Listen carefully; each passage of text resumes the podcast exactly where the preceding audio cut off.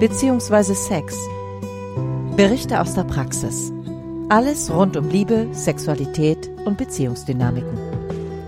Der Paar- und Sexualtherapeutische Podcast mit Robert Cordes vom Berliner Institut für Beziehungsdynamik. Hallo und herzlich willkommen zum Podcast bzw. Sex.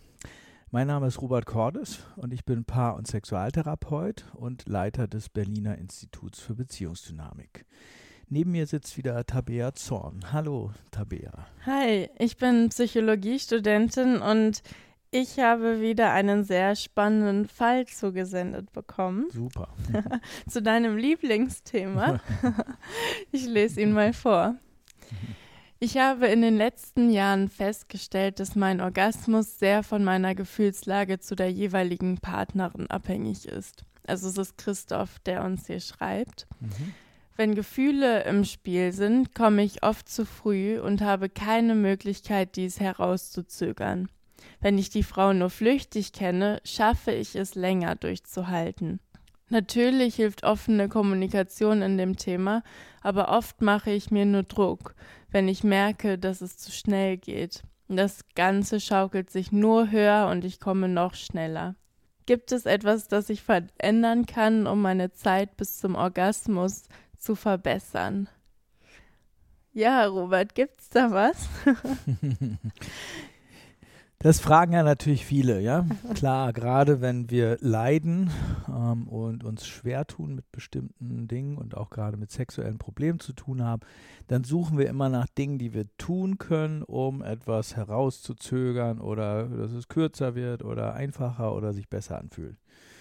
Gibt's was? Ja, klar, es gibt Möglichkeiten.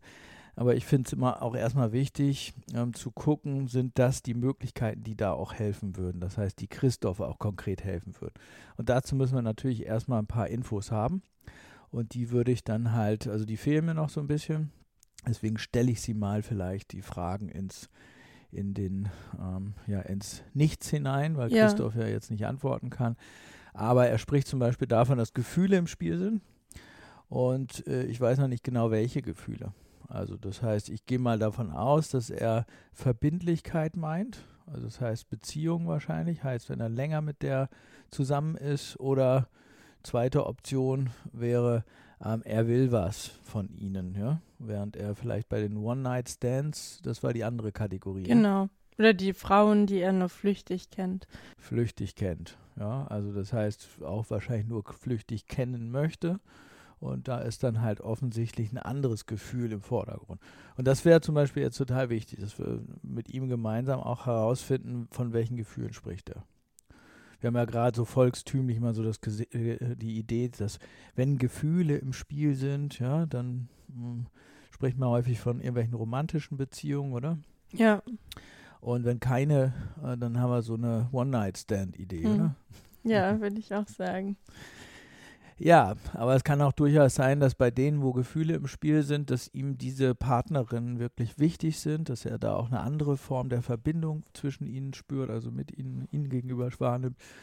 Ja, vielleicht auch selber mehr will, ja, und dementsprechend auch mehr Erwartungen hat. Ja, die Sache richtig zu machen, nicht verletzen zu wollen oder besondere Performance abliefern zu wollen, weil er vielleicht auch denkt darüber, einen in Anführungsstrichen guten Eindruck hinterlassen zu wollen. Also das müssten wir genauer untersuchen, weil erstmal ist ja wichtig zu sehen, er kann länger durchhalten und er benennt auch den Kontext, in dem das funktioniert. Ja. Und was heißt das jetzt? Ja, das heißt, ähm, ähm, er hat offensichtlich zwei Frauentypen, ja, nämlich die, äh, die Flüchtigen, so die kommen und gehen anscheinend. Und da ist ein anderes Gefühl in ihm ähm, aktiv oder ein anderer Zustand, könnte man auch sagen. Und in diesem Zustand kann er länger durchhalten und dann gibt es diejenigen, die anscheinend äh, längere Zeit mit ihm den Weg teilen. Und bei denen ist ein anderes Gefühl angesagt. Und jetzt müssen wir sehen, das sind jetzt Platzhalter, weil die Frage ist, von welchen Zuständen und Gefühlen sprechen wir. Ja. Was wären Mhm. deine Vermutungen? Jetzt bei dem Also ich würde sagen, bei denen, die länger bleiben, hat er viel Erwartungsdruck oder will gut sein, will äh, die lange auch halten und bei den anderen ist es egal, sag ich mal, selbst wenn irgendwas schief geht, äh, ist er flüchtig und dann sieht er die nicht mehr oder hat nichts mehr mit denen weiter zu tun. Mhm. Ja, würde ich auch so sehen. Und ich gehe mal dann davon aus, dass er sich dann diesen beiden, ich sag mal, Frauentypen, ja, Partnerinnen-Typen, ähm, unterschiedliche ähm, Ausdrücke gönnt. Ja? Hm. Also bedeutet, so wie du schon gesagt hast, bei den einen will er vielleicht, dass die bleiben. Und dann könnte ich sagen, ja, wahrscheinlich befürchtet er auch, dass sie gehen könnten. Ja, und dann entsteht so eine Mischung, so, so ein Erwartungsdruck häufig in uns. Ja, das weiß man ja eh, dass, also wenn gerade bei committeden Beziehungen, heißt verbindlichen Beziehungen, dann kann es zum Beispiel sein, dass je länger die andauern, umso mehr haben Partnerinnen und Partner, also die, die Vorstellung, sie wissen schon genau, was von ihnen erwartet wird ja, die reden zwar nicht mehr äh, so viel darüber, aber sie gehen davon aus, ja, ich muss jetzt bestimmt ganz nett sein, ich muss bestimmt eine ziemliche Performance abliefern, weil sonst ähm, ja, werde ich quasi nicht meiner Liebe und meinen, meinen Beziehungsvorstellungen gerecht. Und das führt meistens dazu, dass der Raum dann enger wird. Ja?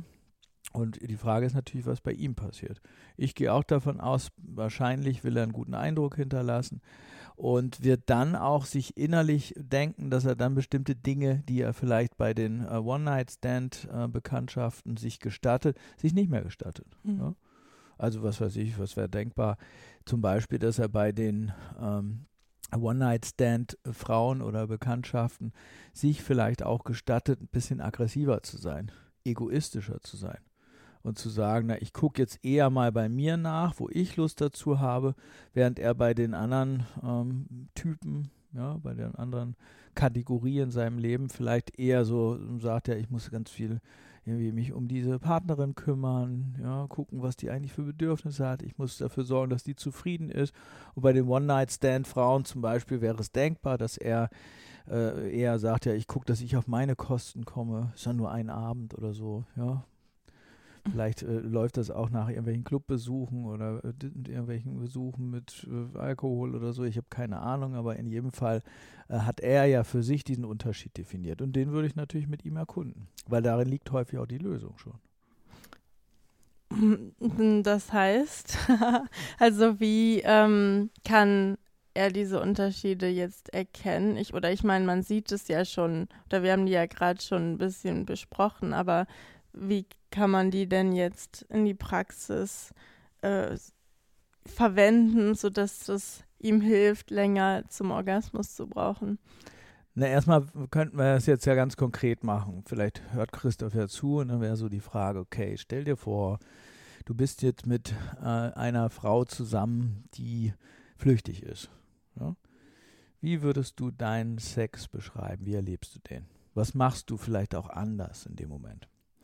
Wie nimmst du diese Frau wahr?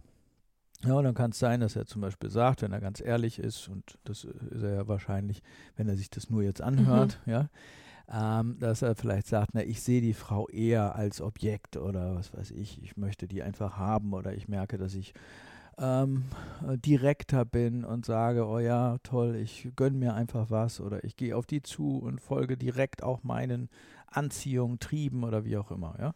Ja. So, und dann würde ich sagen, okay, jetzt vergleich mal mit dieser anderen Frau, wo du sagst, da sind Gefühle im Spiel. Was ist da anders, ja, wenn du dir die vorstellst?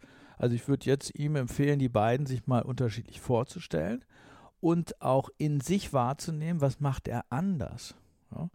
Und häufig ist es so, dass dann bei den verbindlicheren Beziehungen er vielleicht so das Gefühl hat, das kann ich ja nicht bringen. Ja. Ich kann ja nicht so aggressiv sein und ich kann ja nicht einfach hier das machen, was ich, wo ich Lust dazu habe, sondern ich muss dafür sorgen, dass es der gut geht. Ja? Ich habe eine gewisse ja, wahrgenommene innere Verantwortung. Es kann auch sein, dass er eher dann bei ihr nachguckt und sich überlegt, so im Gesicht nach Signalen scannt, ob ihr das jetzt gefällt. Oder vielleicht geht er schon davon aus, er darf nicht zu viel sein, nicht zu hart, zu weich oder was auch immer da für Vorstellungen damit verbunden sind. Ja? Und ich gehe mal davon aus, wenn er sich beide Szenarien quasi mit der Flüchtigen und mit der verbindlicheren äh, Partnerin äh, vorstellt, vor seinem inneren Auge quasi, dass er dann auch Unterschiede in sich selbst feststellen kann. Ja? Das klingt alles sehr logisch, aber trotzdem stelle ich mir sehr schwer vor, dass was man oder was Christoph kann mit flüchtigen Frauen jetzt dann auch mit langfristigen Frauen umzusetzen. Ja, das wäre interessant, woran das liegt. Hm. Ja? Das ist ja wahrscheinlich Frage der Bewertung. Also können scheint er das ja, also er scheint es ja können zu können. Aber die Frage ist, ob er auch es können will. ja? Weil du musst dir mal vorstellen, dass er wahrscheinlich könnte auch sagen, die Flüchtigen, bei denen weiß er vielleicht schon, dass er die nicht wiedersehen wird. Ja? Da will ja. er vielleicht auch gar nichts Verbindliches. Und deswegen behandelt er sie auch anders vielleicht. Ja? Und gestattet sich auch andere Dinge als mit den anderen. Ja? Und dann könnten wir jetzt uns auch fragen, ja, warum kann er das nicht einfach, ist ja seine Sexualität, oder? Jetzt, ist er, jetzt wirkt das geteilt. Da gibt es die eine Seite in ihm, die mit flüchtigen äh, Partnerinnen ähm, so irgendwie so zumindest Sex haben kann, dass er in seinem Verständnis länger durchhält. Ja? Wir haben jetzt nur das Kriterium. Wir wissen ja nicht, ob es jetzt ihm mehr Spaß macht oder ob er da aggressiver ist, aber das könnte ich ja natürlich oder das würde ich im Gespräch mit ihm dann erkunden. Ja? So, und das Zweite ist, ähm, dass er diese andere Seite also in sich hat, die mit Frauen ähm, in bestimmter Weise Sex hat, die ihm näher sind, ja, emotional näher offensichtlich. Da hat er irgendwie anscheinend ein Gefühl entwickelt, ein beständigeres Gefühl. Und da ist natürlich die Frage, was, was zeigt er mit denen? Ja, was hält er da für normal? Ja, und natürlich, da gebe ich dir recht, die Dinge sind häufig auch äh, nicht, nicht unbedingt dem Bewusstsein zugänglich. Mhm. Ja, aber das wäre dann zum Beispiel angenommen, wir würden jetzt sowas wie Sexualtherapie machen, dann würde ich natürlich gucken, dass ich ihn unterstütze. Das macht man dann über Vorstellungen, ja, indem wir auch vielleicht sexuelle Situationen untersuchen, die er da hatte, ähm, um dann halt auch herauszufinden, was, was sind das für Seiten in ihm? Welche beiden Seiten ja, äh, mit welchen beiden Seiten in sich hat er da zu tun? Ne? Und das kann ein Schlüssel sein, dazu länger durchzuhalten, weil offensichtlich ist es ja so, dass er zumindest sagt, mit den Flüchtigeren, äh, da hält er, was hat er gesagt, zufriedenstellend lange durch oder länger zumindest. Ne? Ja. ja. Also ich glaube, äh, ich glaube schon. Ich meine, es ist, glaube ich, immer schöner, noch länger durchzuhalten. Ja, das ist ja der zweite Aspekt. Vielleicht können wir darauf nochmal eingehen, weil ähm, auch das ist jetzt eine Frage. Natürlich gibt es Übungen. Ja? Es gibt Übungen, mit denen man das Durchhalten trainieren kann. Also beispielsweise, indem man halt erstmal die Sache langsam angehen lässt, zum Beispiel. Mhm. Ja? Also wenn er grundsätzlich merkt, dass er ähm, sehr sensibel ist und meinetwegen ähm, ja sehr schnell, ähm, wenn es äh, zu sexuellen Handlungen kommt, äh, dazu neigt auch zu kommen. Dann ist immer erstmal die Frage auch, ähm, was ist das für ein Punkt? Ist das so, hat das mit Eindringen zu tun zum Beispiel oder wenn die Frau beispielsweise Macht hat über ihn, also oder wenn, wenn er oral befriedigt wird oder so. Das ist sehr unterschiedlich bei vielen Männern. Und dann kann man diesen Punkt natürlich auch ein Stück weit üben. Also angenommen mal, er hätte, er würde kurz nach der Penetration kommen. Mhm. Ähm, dann könnte man natürlich mit ihm, dann würde ich ihm halt den Tipp geben, okay, mal, lass es langsam angehen. Ne? Guck mal, wenn du eben nicht so schnell eindringst und wenn du irgendwie auch die Sache langsam angehen lässt, vielleicht mal verharrst und irgendwie nicht gleich irgendwelche Stöße da produzierst, ja, wie fühlt sich das an? Das kann sich ja auch sehr nah anfühlen, wenn er eben nicht gleich da ähm, loslegen muss. Ja? So, aber mhm. das da kannst du dir auch schon vorstellen, das unterliegt manchmal natürlich auch dem Selbstbild und auch der eigenen Vorstellung, den eigenen Maßstäben. Ne? Viele Männer würden dann antworten, wie natürlich, Frauen wollen doch, dass ich da sofort loslege und ja, die sind gar nicht mit sich beschäftigt. Da zeigt sich dann auch häufig der Performance-Druck, sondern die liefern quasi eine Show ab für Partnerinnen oder auch Partner, ja, je nachdem, in welchen Präferenzen oder mit welchen Präferenzen die jetzt leben. Hm. Er meint ja auch, er macht sich sehr Druck, wenn er merkt, dass es zu schnell geht. Oder dass das dann ja, sag ich mal, dieses langsame Gehen dann wahrscheinlich auch Druck ist, hey, eigentlich sollte es schneller gehen. Oder da gerade diese Komponente im Kopf wahrscheinlich eine riesige Rolle spielt. Mhm. Ja, das ist meistens so. Ne? Wir haben so eine Vorstellung davon, wie ich als Liebhaber oder als Liebhaberin sein sollte. Und die Vorstellung hat selten etwas damit zu tun, was uns wirklich gefällt. Mhm. Ne?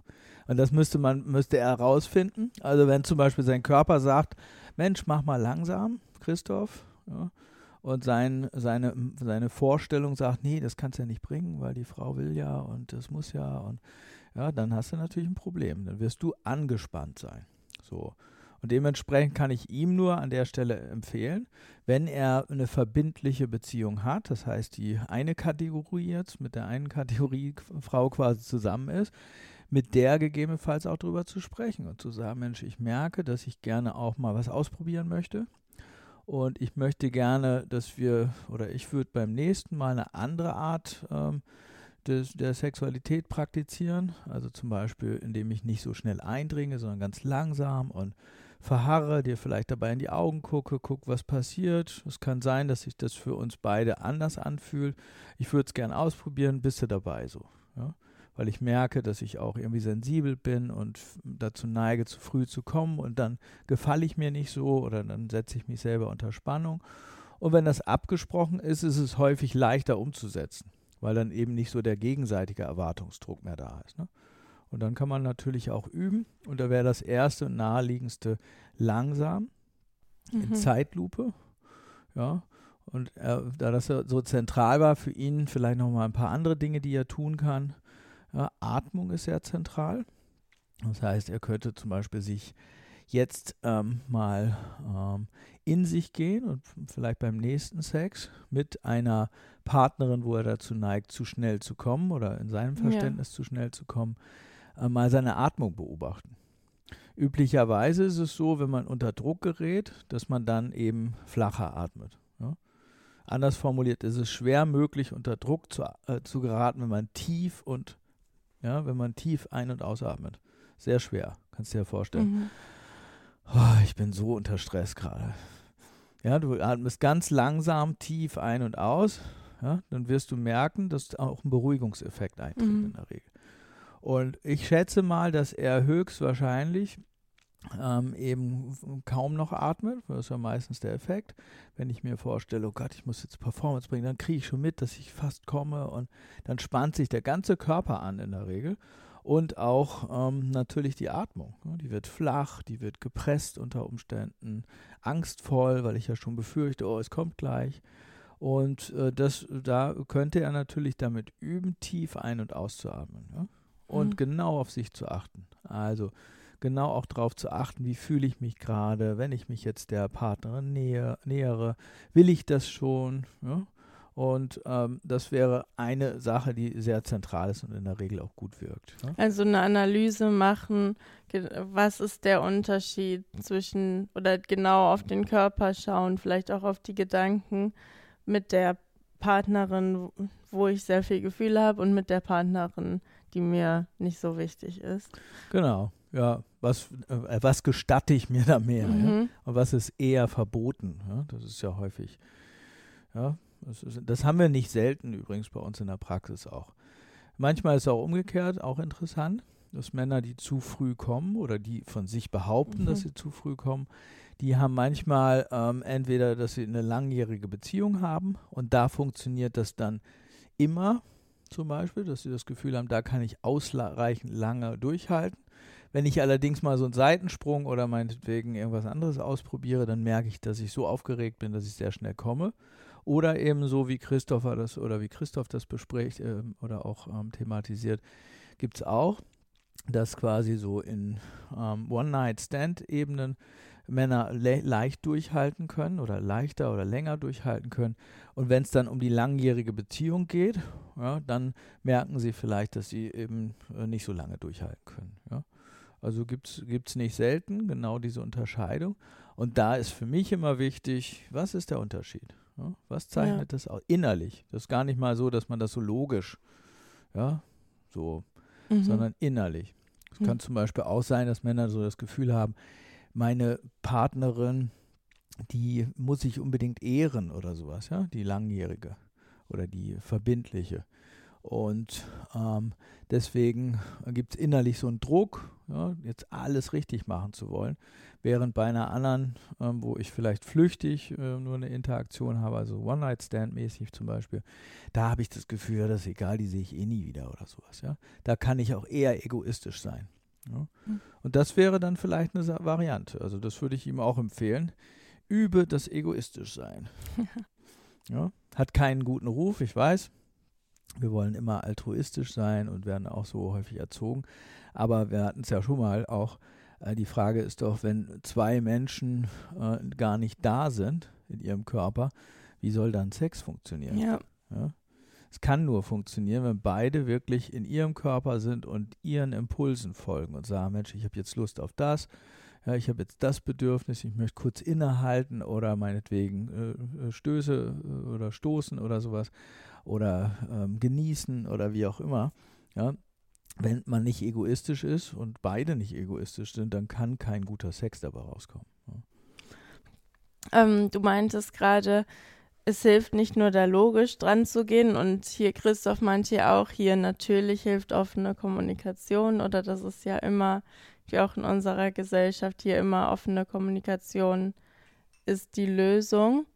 Also du würdest auch sagen, dass offene Kommunikation nicht alles ist, sondern es auch viel um diese emotionale Ebene oder diese innere Ebene geht. Ja, ich finde mal, ich habe immer ein Problem mit offener Kommunikation, weil die Frage ist ja, was heißt das? Ja. Äh, die meisten Menschen gehen ja davon aus, dass sie offen sind. Die Frage ist ja, kann ich über Dinge sprechen, die mir in meinem Bewusstsein gar nicht zugänglich sind, ja? Und ist Kommunikation dann wirklich offen? So, also das finde ich zumindest auch in unserer Arbeit die Schwierigkeit. Äh, wir müssen ja Le Leute, oder das ist zumindest unser Verständnis in der beziehungsdynamischen Paar- und Sexualtherapie, dass wir Menschen an den Punkt bringen, wo sie eben ähm, ja, mit Dingen in Kontakt kommen, die ihnen vorher nicht bewusst waren, ja, oder die anders formuliert ihrem Bewusstsein nicht zugänglich waren. Und das ist hier ja offensichtlich der Fall, weil er fragt ja nach tun, was kann ich tun? Ja. ich könnte sagen, naja, er müsste, eigentlich wäre ja eine andere Ebene, dass er seiner Partnerin, mit der er offen beschreibt, auch sagen müsste, äh, was er mit ihr erlebt, ja. So, zum Beispiel, Mensch, ich habe so einen Erwartungsdruck mit dir, also ich habe, oder ich mache mir totalen Stress, weil ich denke, wenn ich keinen guten Job mache, dann haust du ab, dann kriegst du mit, dass ich kein guter Partner bin und suchst dir wahrscheinlich einen anderen, der besser ist im Bett oder so. Und dann merke ich schon, allein wenn es sexuell wird zwischen uns, dass ich mir so einen Stress mache, dass irgendwas in mir denkt, oh Mensch, jetzt komm mal schnell, ja, dann ist der Spaß endlich vorbei. Ja? Also könnte zum Beispiel sein, dass ja. so, sowas eine Rolle spielt innerlich, aber ähm, das ist ja nicht unbedingt dem Bewusstsein zugänglich, sondern er weiß ja nicht, was ihn bewegt. Ja? Und von daher ist es immer so ein bisschen schwierig mit offener Kommunikation. Ähm, ich könnte sagen, er, ein Teil von ihm kommuniziert ja. ja. Der spricht ja hier auch. Der sagt, da gibt es den einen Frauentyp, flüchtig, und dann gibt es den anderen, committed quasi. Ja. Und ich bin, ich verhalte mich unterschiedlich. Und jetzt müsste er das, wenn er das einbezieht, okay. Ja? Aber die Frage ist ja, ob er das machen würde. So nach dem Motto, weißt du, wenn ich eine Frau nur flüchtig kenne und weiß, One-Night-Stand, dann würde ich das ganz anders angehen, das Ganze. Dann ist die mir scheißegal. Oder ich spinne mal ein bisschen rum. Ne? Aber die Frage ist ja, ob das wirklich in seiner Welt auch erwünscht ist, heißt sozial erwünscht. So eine Frau zu behandeln. Oder so ja. über eine Frau zu bedenken. Ja, oder so zu reden, ja? so offen mhm. in Anführungsstrichen zu sprechen. Ja? Also in unserer Arbeit sprechen wir auch gerne von, von ähm, Schattenaspekten, ja? also von Dingen, die eben, ähm, weil wir sie nicht mögen, äh, werden die ausgeklammert, exkommuniziert, heißt aus der Kommunikation auch ausgeklammert. Ja, und äh, das wäre natürlich komisch, wenn wir sagen, ja, klammer sie ein. Ja, die werden ja ausgeklammert, weil sie uns Angst machen ja, weil wir mhm. sie nicht haben wollen. Und da haben wir häufig in der Sexualtherapie damit zu tun. Ja, dass Menschen eben Dinge ähm, für sich behalten und sagen, ja, das zeige ich doch nicht meiner Partnerin, ich bin eigentlich stinksauer oder sowas, aber das mache ich mit mir aus. Und im Bett dann zeigen sich die Dinge dann in der Regel. Ja, so im intimsten Moment der Begegnung. Und so ähnlich wird das auch sein. Und ähm, wenn er jetzt das Gefühl hat, wir sprechen offen, ja. ja. schaden kann das nicht, Das sehe ich auch so, klar. Aber die Frage ist, wir können ja immer nur über das sprechen, was uns auch zugänglich ist. Ja. Gibt es da auch eine andere Möglichkeit als Sexualtherapie, sich sowas bewusst zu machen? Oder mehr Zugang zu diesen unbewussten Teilen zu finden? Naja, klar, se so Selbstschau ähm, äh, hätte ich fast gesagt, Introspektion. Ja? Also das sich, heißt? sich hinzusetzen und sich diese Fragen zu beantworten, nämlich, weil er äh, hat es ja schon eigentlich angedeutet, nämlich was geht, was ist für mich dieses Gefühl, ja, wel, welches Gefühl ist im Spiel, wenn ich mit verbindlichen Beziehungen zu tun habe, dann natürlich auch genau die eigene Sexualität nochmal zu betrachten. Was passiert in mir, wenn ich mit einer Frau, in dem Fall ja, oder einem Partner sexuell bin? Welche Vorstellungen habe ich? Ja, was bewegt mich vielleicht auch an inneren Maßstäben? Was zeige ich und was behalte ich für mich? Ja, und das kann man natürlich auch, wenn auch nur begrenzt, inspiriert zum Beispiel durch Bücher oder so, ja, oder so Handbücher oder auch Leitfragen, kann man sich natürlich auch hinsetzen und sagen, okay, ich gucke mal in mir nach. Das ist, ist ja kein Zauberwerk, ja? ja. Wir haben ja nur den Kontakt zu uns verloren häufig. Ja, indem wir halt, dann klingt das so äußerlich, ne? Was soll ich tun? Ich würde, ich könnte ihm auch antworten, na erstmal nachgucken, woran es liegt. Ja? Mit welchem Ziel? Ja, den Körper zurückzuerobern. Weil er macht ja was. Ja? Er hat irgendeine Art von Einlassung mit einer verbund ihm verbundenen Frau. Ja? Und dann gibt es die Flüchtigen und denen gegenüber zeigt er sich anders. Jetzt müssen wir ja spekulieren. Ich könnte sagen, die Antwort kennt er.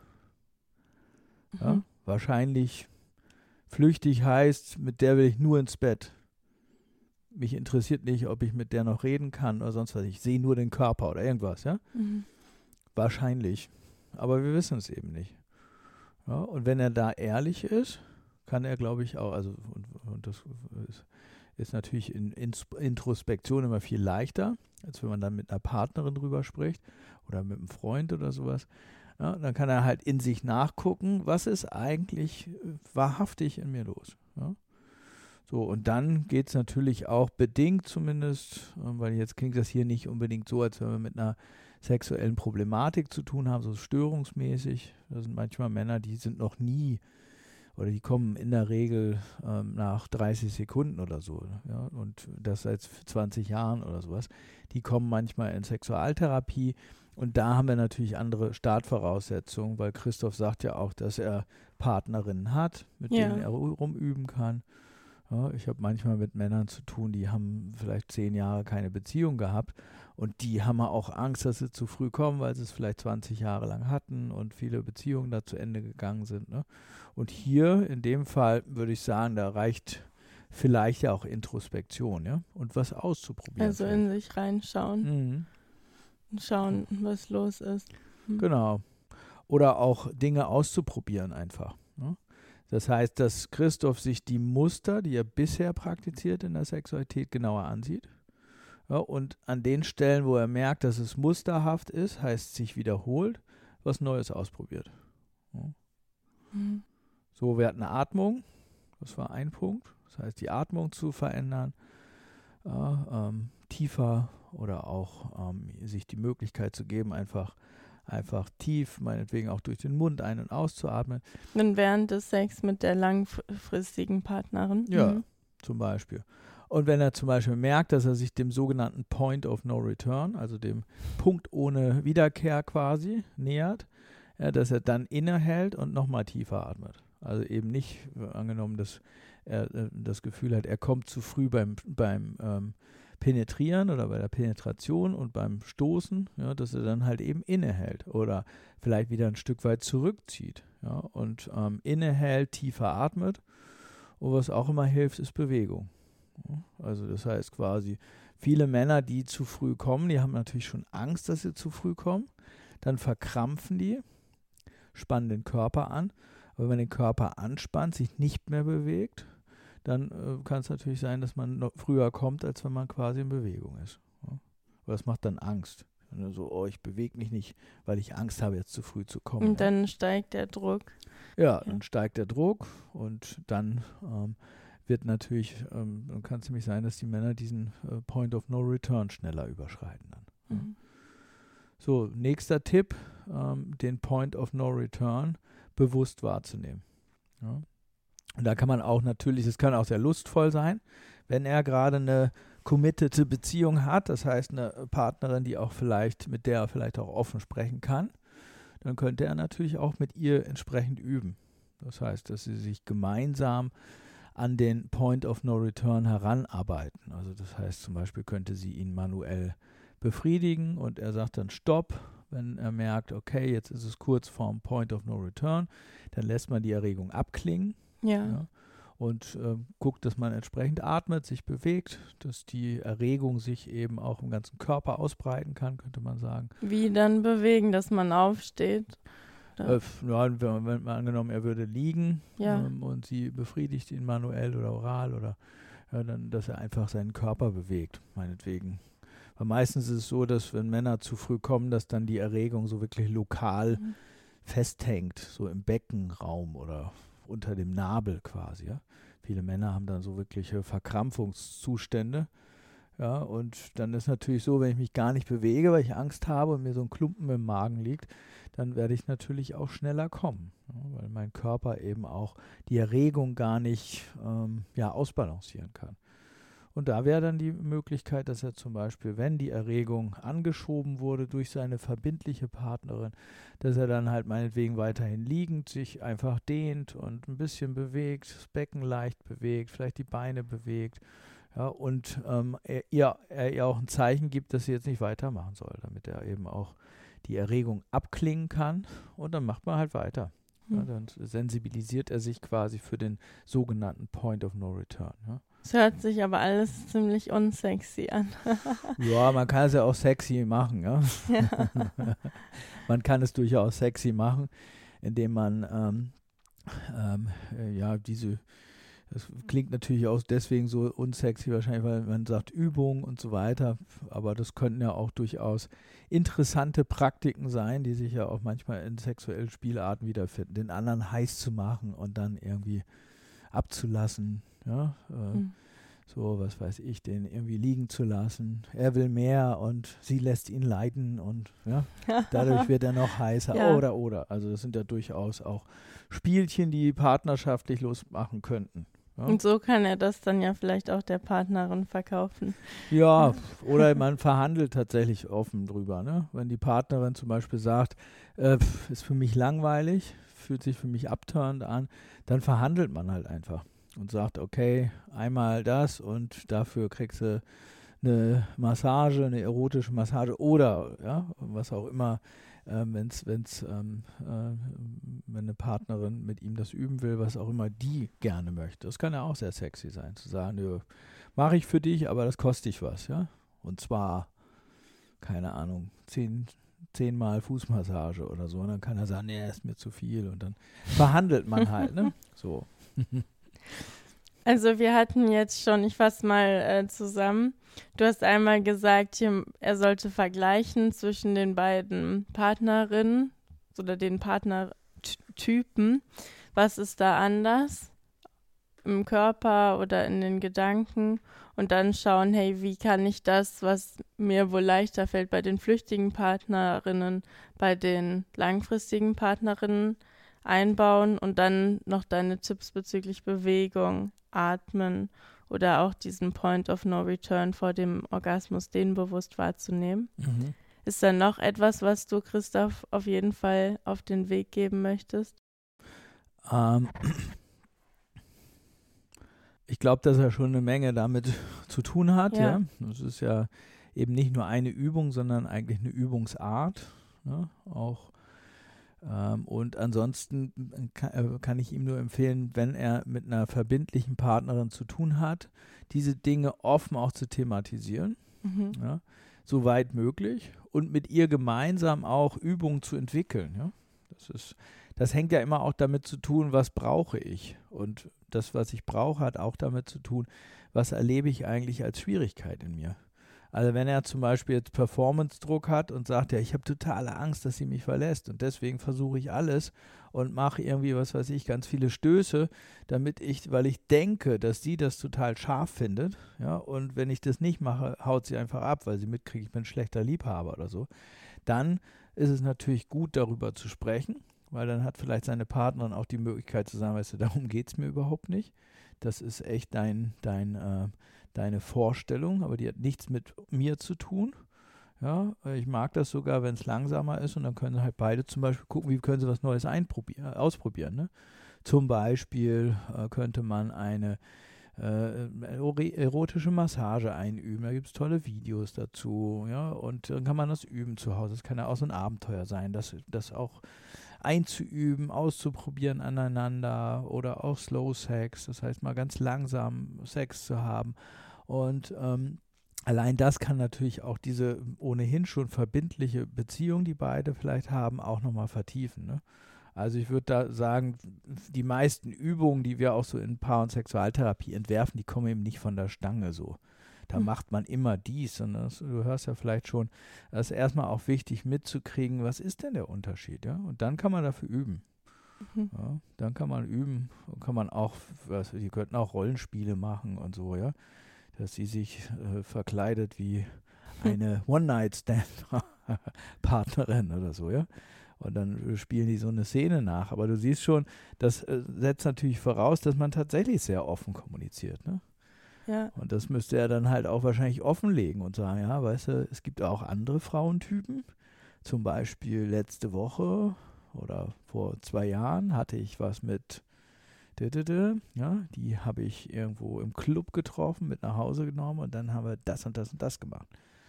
Oder kann es sein, dass eine äh, verbindliche Partner sagt, was, sowas machst du, das machst du bei mir nie, oder, ja, oder, oh, das würde ich ja echt schlimm finden, wenn du so mit mir umgehen würdest.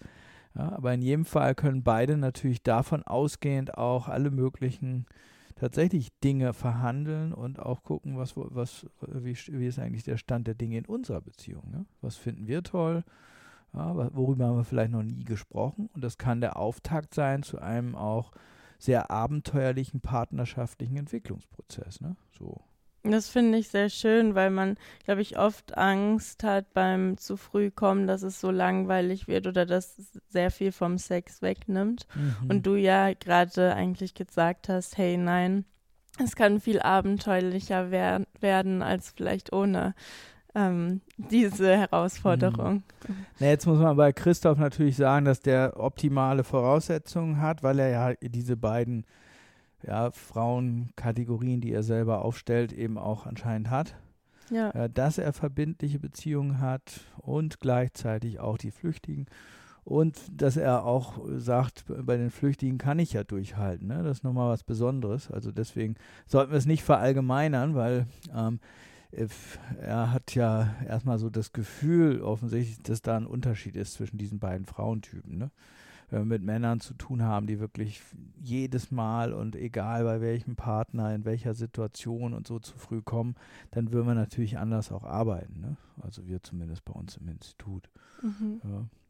Aber ich glaube, jetzt hat Christoph einiges, um was auszuprobieren. Oder? Das stimmt. Und äh, vielleicht beschäftigen wir uns dann mal in der nächsten Folge mit dem anderen Fall. Ja, sehr gern.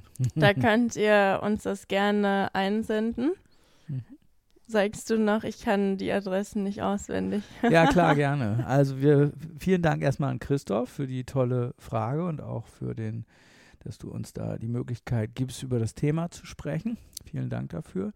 Und wir sind erreichbar, oder das Berliner Institut für Beziehungsdynamik ist erreichbar über äh, beziehungsdynamik.de oder facebook.com slash äh, Paartherapie oder über Instagram Institut für Beziehungsdynamik.